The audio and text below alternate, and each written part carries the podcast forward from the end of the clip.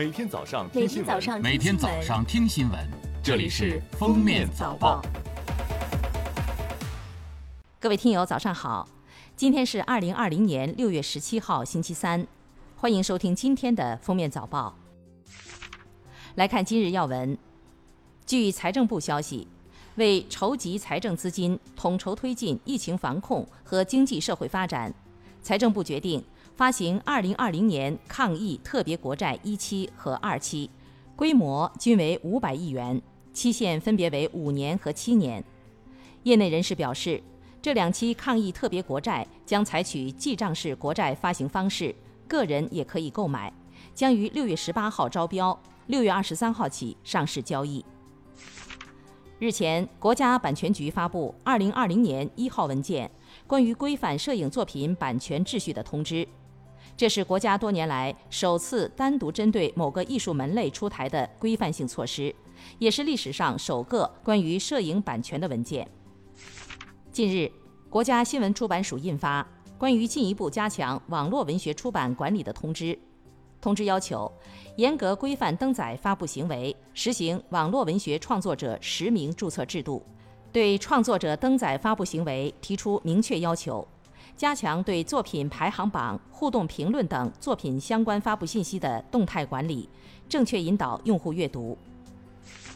据武汉市卫生健康委消息，六月十五号零时到二十四时，武汉市无新增无症状感染者，无尚在医学观察的密切接触者。现有最后三例无症状感染者连续两次核酸检测阴性，经专家组认定，正式解除隔离医学观察。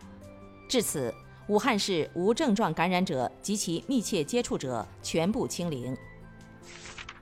外交部官网六月十六号消息，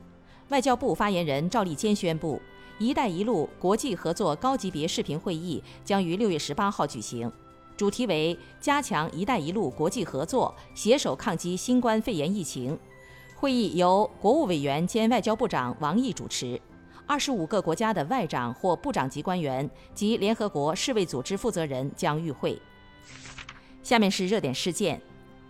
六月十五号，山东聊城右县冒名顶替事件引热议。十六号，东昌府区政府发布通报称，经研究决定，给予顶替者王某开除党籍、开除公职处分。被顶替当事人王丽丽称，顶替者曾经以调查为名与家人套近乎，甚至约见自己父母，想让父母认她做干女儿。顶替者那边还曾经问王丽丽：“你想要多少钱？”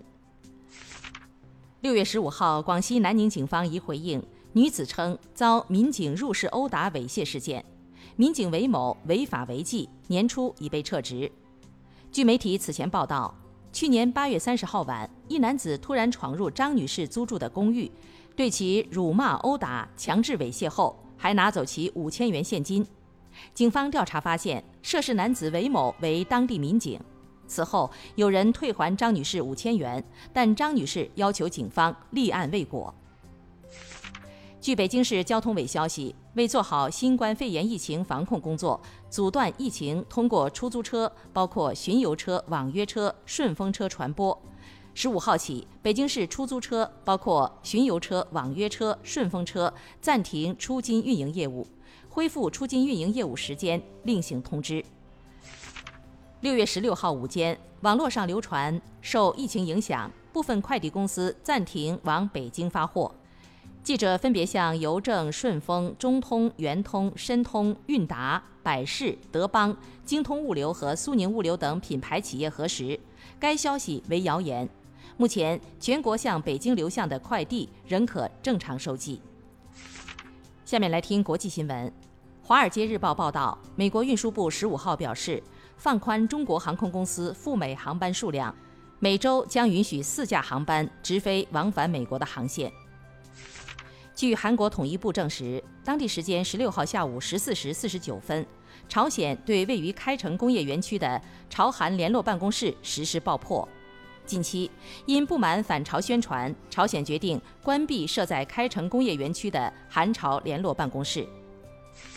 东京奥组委执委会委员高桥智之表示，如果奥运会在明年夏天难以举行，那么应该考虑再次延期。